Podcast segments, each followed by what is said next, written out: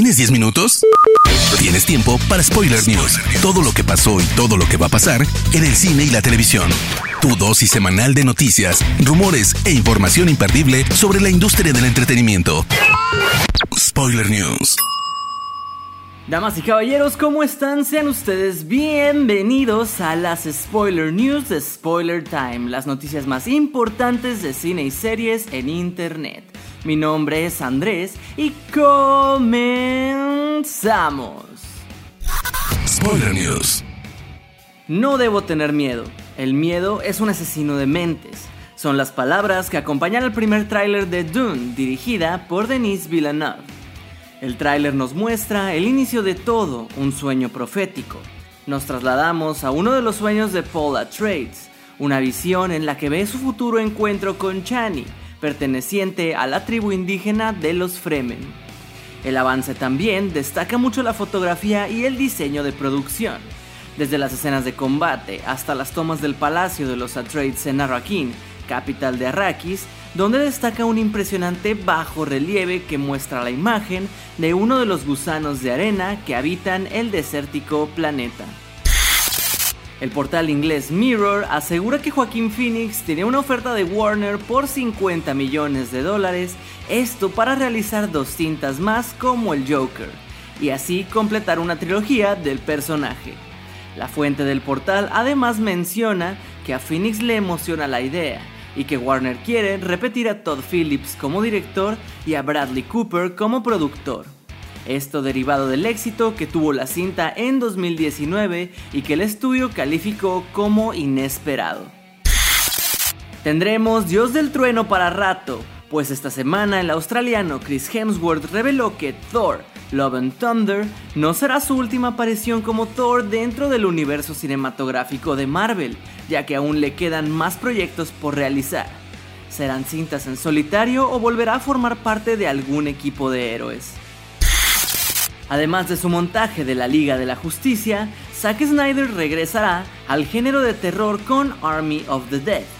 La cinta de zombies de Netflix verá la luz en 2021 con Dave Bautista, Ella Purnell, Ana de la Reguera y Garrett Dillahunt al frente.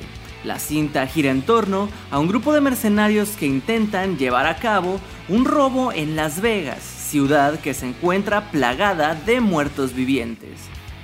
Netflix tiene tanta confianza en el proyecto de Snyder que ha decidido expandir este universo con una precuela y una serie animada. Ambos nuevos proyectos contarán con guiones de Shai Hatton, guionista también de la película y responsable de títulos como John Wick 3 Parabellum, la futura John Wick 4 y el spin-off femenino de la saga titulado Ballerina.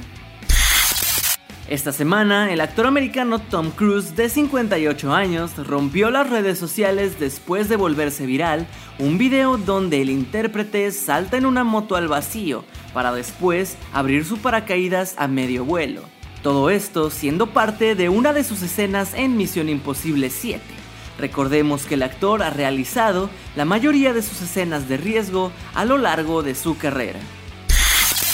Por aquel año del 79, Ridley Scott presentó Alien el octavo pasajero, que terminó convirtiéndose en un clásico y una de las mejores cintas de ciencia ficción y suspenso de la historia, lo cual se reflejó en una serie de secuelas, crossovers, videojuegos y precuelas, siendo la última de ellas Alien Covenant de 2017.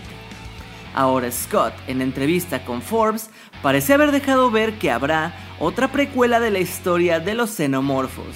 Está en proceso, seguimos una ruta para intentar reinventar la franquicia con Prometheus y Covenant. Si volvemos directamente a esa línea de tiempo está en duda, porque Prometheus funcionó muy bien, pero ya sabes, te haces las preguntas fundamentales como, ¿se ha quedado sin fuerza el xenomorfo, el facehugger? ¿Hay que cambiar todo y simplemente usar la palabra alien para el título y la franquicia? Estas son preguntas que siempre me hago, mencionó el director.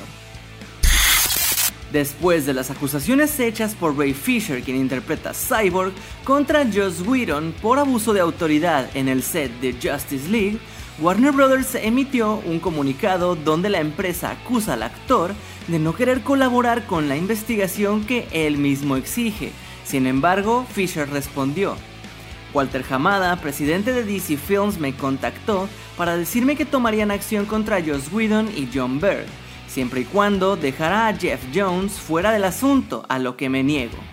Warner respondió que el señor Hamada le explicó al señor Fisher que las diferencias creativas son normales y que al final son los escritores y directores los que toman las decisiones de esos asuntos. El señor Fisher insistió en que se contratara a un investigador externo con el cual aún así se ha negado a colaborar. Sin embargo, Fisher volvió a responder que agradece el apoyo de la gente y que él tiene las pruebas con correos de que trató de colaborar con el investigador. Sin embargo, este, en una llamada de Zoom, agregó a una persona desconocida sin avisar a Fisher, por lo que él decidió no seguir cooperando. La semana pasada, la revista GQ compartió una entrevista que le hizo a John Boyega, el actor que interpretó a Finn en la nueva trilogía de Star Wars. Y el actor aprovechó para arremeter contra el maltrato que Disney le da a sus personajes de color.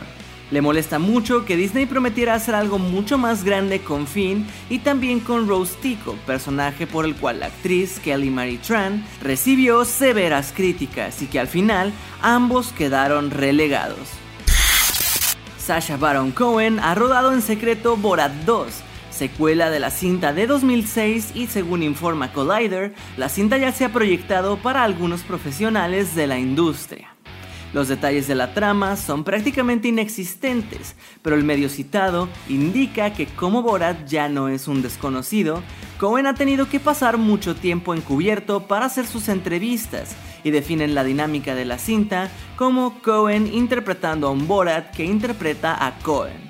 Esta semana apareció un video donde se puede ver al actor grabando en personaje a través de las calles de Los Ángeles. Falta ver quién distribuirá la cinta, ya que ahora 20th Century Studios pertenece a Disney y se antoja difícil que ellos acepten un proyecto como este. Esta nota podría parecer broma, pero evidentemente ya todo es posible. Esta semana en entrevista con el programa de radio The Jess Eagles Show, la actriz Michelle Rodríguez confirmó que hay algunas escenas de la próxima Rápido y Furioso 9 que estarán ambientadas en el espacio. ¿Qué les parece? Spoiler News.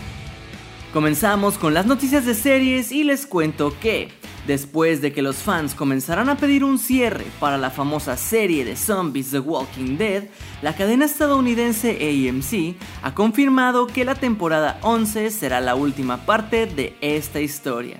Según el portal Variety, dicha temporada se conformará por 24 episodios, pero esto también marcará el principio de otras dos series. Una de ellas protagonizada por Norman Reedus y Melissa McBride, quienes dan vida a Daryl Dixon y a Carol desde la primera temporada. El segundo spin-off se tratará de una serie antológica titulada Tales of the Walking Dead, en el que cada episodio tratará historias de personajes nuevos, pero también incluirá a algunos ya existentes en este universo. El universo de The Witcher se expandirá en Netflix a través de un spin-off titulado The Witcher Blood Origin.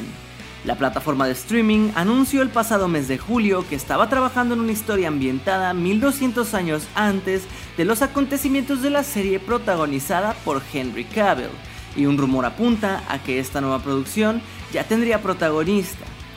Según Redanian Intelligence, portal que cita dos fuentes independientes, Jason Momoa se encontraría en conversaciones para protagonizar. De llegar a concretarse el trato, Momoa daría vida al primer brujo del continente, lugar en donde se encuentran los reinos del norte y el imperio de Nilfgaard.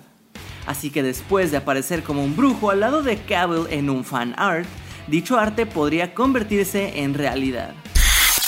Amazon Studios ya tiene a su Jack Reacher, Alan Richson de Titans ha sido el elegido para protagonizar esta nueva serie basada en la famosa saga de novelas de acción de Lee Child. La ficción contará con Nick Santora de Prison Break como guionista, productor y director de la primera temporada, cuya trama se va a inspirar en el primer libro de la serie titulado Killing Floor. Pretty Little Liars terminó hace tres años y su historia ha dado para dos spin-offs titulados Ravenswood y The Perfectionists. Ahora el título podría ver la luz de nuevo en forma de reboot. El encargado de esta nueva versión sería el creador de Riverdale y The Chilling Adventures of Sabrina, Roberto Aguirre Sacasa. El proyecto se encuentra en plena fase de creación, a falta de un canal o plataforma para su emisión. Spoiler News. Hermoso público, esas han sido las noticias más importantes de cine y series de esta semana. No se olviden de seguir a Spoiler Time en todas nuestras redes sociales y a mí personalmente me pueden encontrar como Andrés Addiction. No me queda más que agradecerles y nos escuchamos en el próximo Spoiler News. Chao. Termina Spoiler News y comienzas la semana informado. Te esperamos el próximo lunes a primera hora para ponerte al día en menos de 10 minutos. Spoiler News.